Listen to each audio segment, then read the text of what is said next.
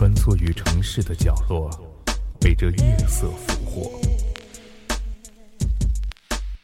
听，我们的故事，夜成都。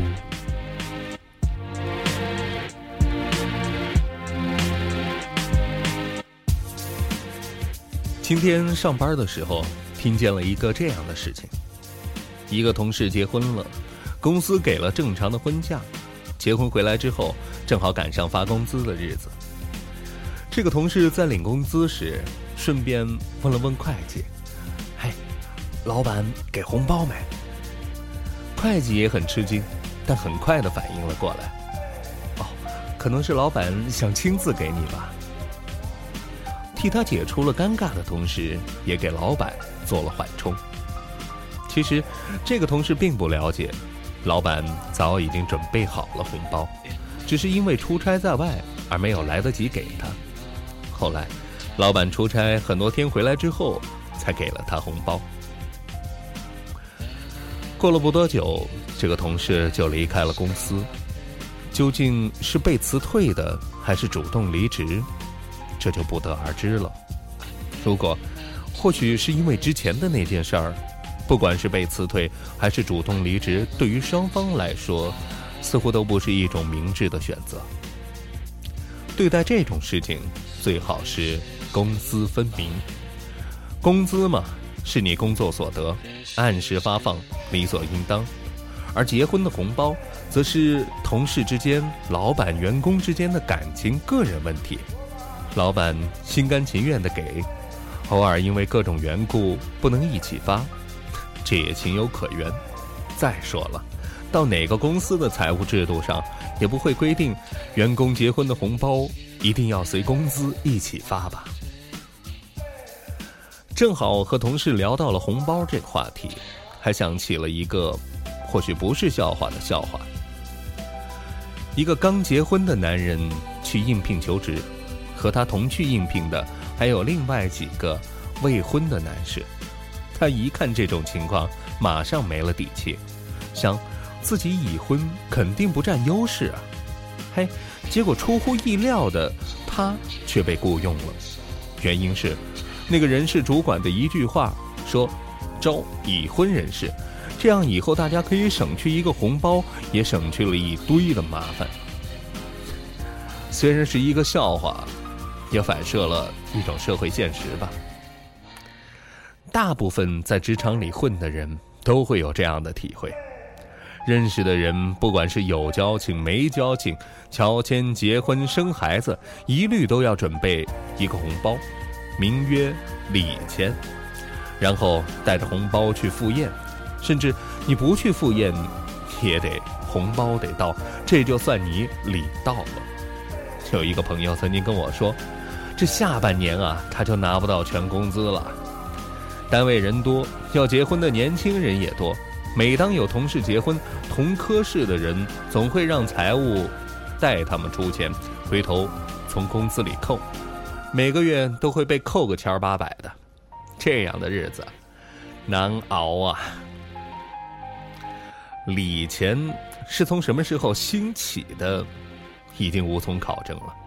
只是，我想最初的礼钱应该是源于中国人的生活状况吧。当时，中国人会有着一个“一个好汉三个帮”的观念。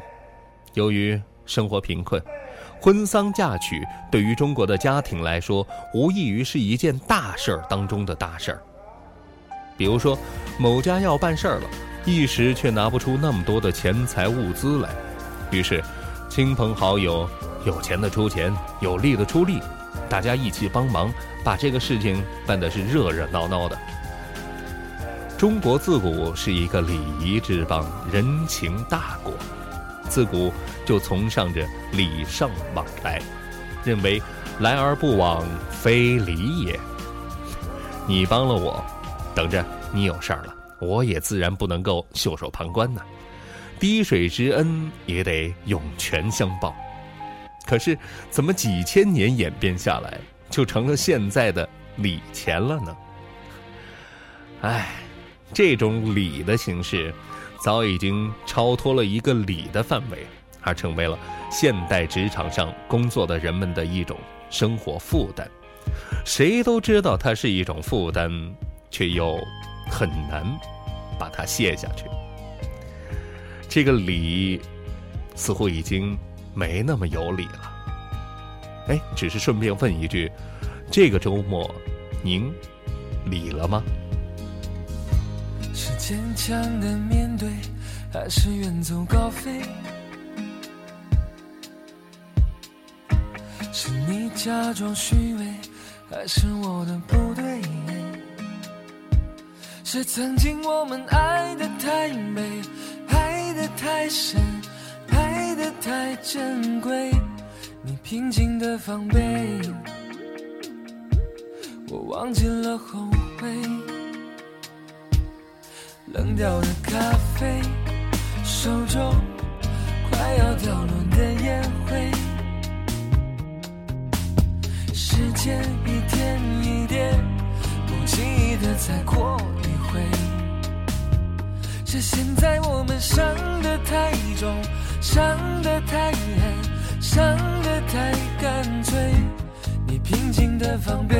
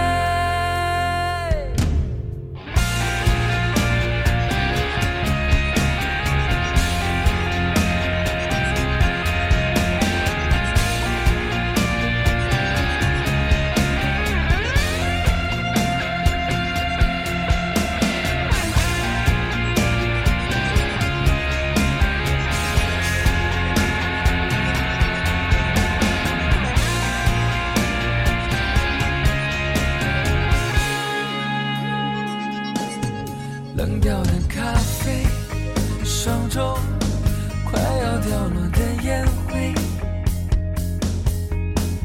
时间一天一点，不经意的再过一回。是现在我们伤得太重，伤得太狠。